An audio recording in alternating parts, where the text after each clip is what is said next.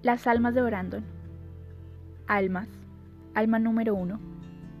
No hay nadie más despierto que una persona con sueños. ¿Será por eso que no puedo dormir?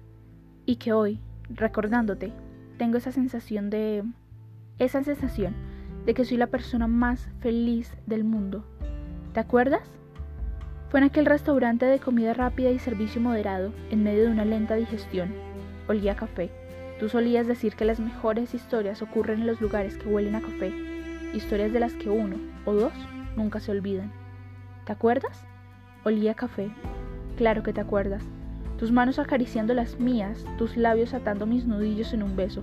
Era la primera y la última vez desde muchas veces más contigo que una niña me besaba en la mano como si fuese el fin del mundo o el fin de los besos. O no sé exactamente cómo expresarlo, pero se sentía como el fin de algo que no tenía intención de acabar. Y perdona mi torpeza, tú que veías belleza en la imperfección, déjame decirlo así.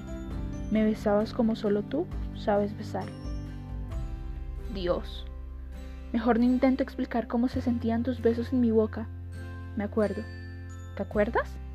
Sonará poco cuerdo, pero estarás de acuerdo conmigo con que la cordura no era nuestro fuerte, en que la locura era nuestra debilidad, en que amar es un arte del desastre, derribar para construir y construir para derribar. Me acuerdo. Tú en tu mundo y tu mundo en... Tú.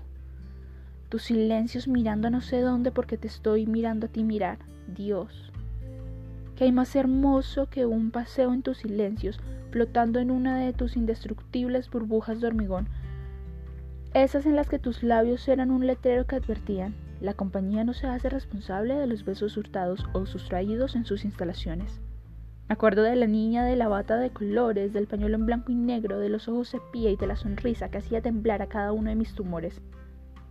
Fuiste tú quien me hizo comprender cuánto miedo le tiene el cáncer a las ganas de vivir. Me acuerdo. Aquel día te inventaste las teorías de las almas de Brandon. Me dijiste que era capaz de sentir cosas que nadie más podía sentir que podía ver colores que nadie más podía ver y que escuchaba sonidos que nadie más podía oír.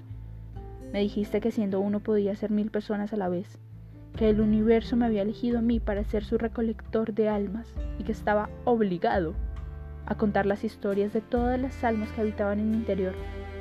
¿Me dijiste tanto? Como lo de que tenía esa cosa que te hacía dudar de si era un genio o un idiota con muy buenos reflejos. Hasta poniéndome a parir me hacías reír me hiciste sentir especial. Ya sabes que soy más de escribir que de hablar, pero este es tu funeral. Y por la chica que me enseñó a ser yo mismo, siempre romperé las reglas. Y puede que llegue algo tarde, pero ahora entiendo a qué te referías cuando dijiste que volar no es sempiterno, porque hasta los aviones mueren en la tierra. Postdata. Todavía tengo la servilleta en la que firmaste en pleno uso de tus facultades bajo la influencia de la que me cedías todas las acciones sobre tu alma. Postdata de la postdata, cuidaré bien de ella. Postdata de la postdata de la postdata. Casi se me olvida decirte que te quiero. Joder, cuánto te quiero.